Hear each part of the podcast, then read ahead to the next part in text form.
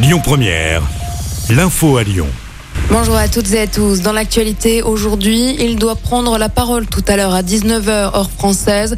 Le roi Charles III va tenir sa première allocution moins de 24 heures après la mort de sa mère Elisabeth II. Le roi fraîchement nommé a eu une journée marathon.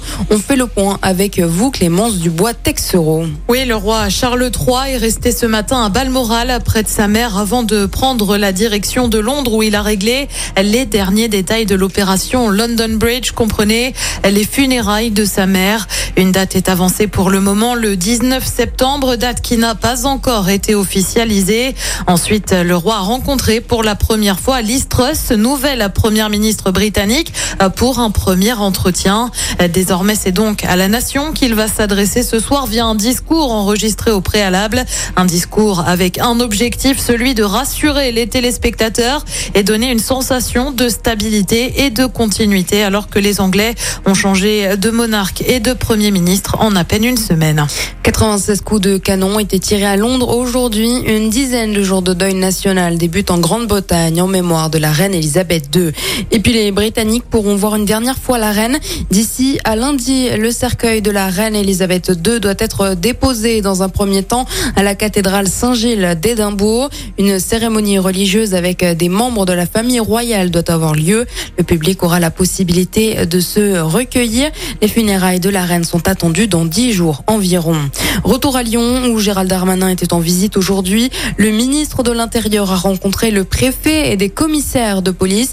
Il a ensuite euh, rendu une visite surprise aux habitants et à quelques commerçants de la Guillotière. Gérald Darmanin a ensuite rencontré en tête-à-tête le maire de Lyon, Grégory Doucet, à l'hôtel de ville pour parler de sécurité et notamment des caméras de vidéosurveillance. Grégory Doucet a regretté une visite très politique. Il a expliqué ne pas souhaiter que Lyon devienne le terrain de jeu d'un ministre candidat. Aujourd'hui, le réseau de transport en commun lyonnais est en grève. Les lignes affectées sont le tram T1 et T5. Leurs fréquences seront allégées. Comptez en moyenne un tramway toutes les 10-15 minutes. Certains bus sont également impactés. En revanche, eh bien, le trafic des métros est intact. Les agents à TCL font grève pour réclamer une augmentation de salaire.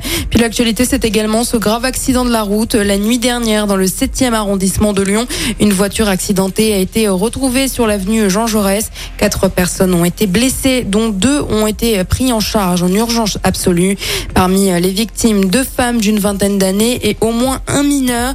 Tous ont été transportés à l'hôpital. Une enquête est ouverte. Et puis on passe au sport et du tennis. C'est une fin de parcours pour Caroline Garcia à l'US Open. Elle a été battue en demi-finale par la Tunisienne Ons Jabber. Score final 6-1, 6-3 en un peu plus d'une heure de jeu. Écoutez votre radio Lyon Première en direct sur l'application Lyon Première, lyonpremière.fr et bien sûr à Lyon sur 90.2 FM et en DAB+. Lyon Première